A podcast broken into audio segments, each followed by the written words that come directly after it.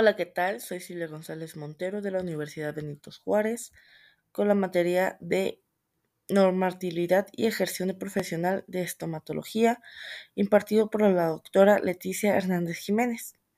Bueno, empecemos.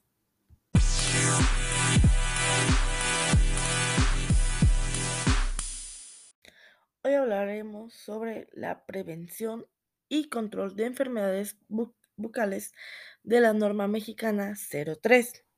Como sabemos, la ciencia de la salud, lo que viene siendo la estomatología, es la eslabón importante en el área de bienestar, ya que biopsicosocial de un individuo, como sugiere la evidencia, existe una relación significativa entre el estado de salud oral y el estado de salud general que afecta la calidad de vida de la población.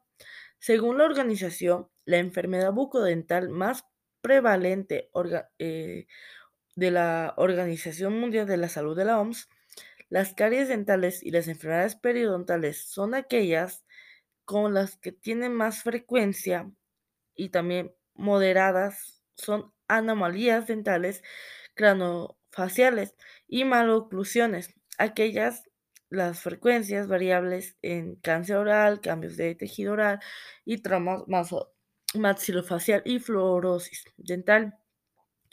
La Organización Mundial de la Salud tiene uno de los rangos de frecuencia de enfermedad más altos en boca. Las enfermedades orales se identifican como una de las siguientes cinco enfermedades debido a su alta incidencia en aumento de la demanda de atención en el Servicio Nacional de la Salud, lo que genera y requiere un gasto económico sustancial más allá de la capacidad del sistema de salud. Y del mismo grupo, sin embargo, cabe señalar que la mayoría de las enfermedades bucodentales pueden ser controladas a través de actividades preventivas y diagnósticos temprano, porque reduce significativamente sus secuelas incapacitales, como se ha demostrado científicamente. Para ello, esta norma incluye orientaciones científicas, éticas y jurídicas desarrolladas, este, desarrollando buenas prácticas en odontología.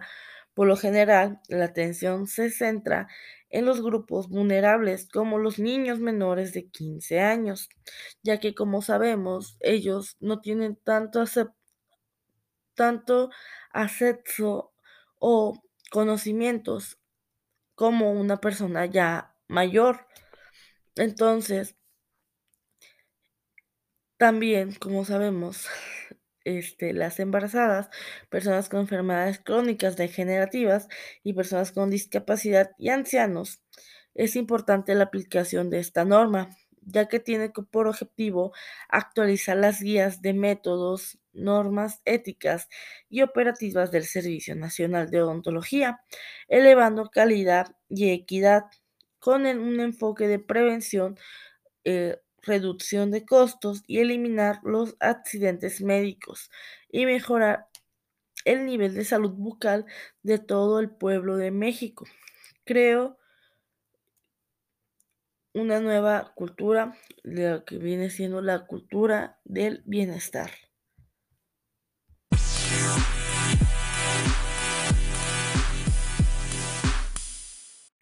Esto sería todo por hoy. Gracias por escucharnos. Hasta luego.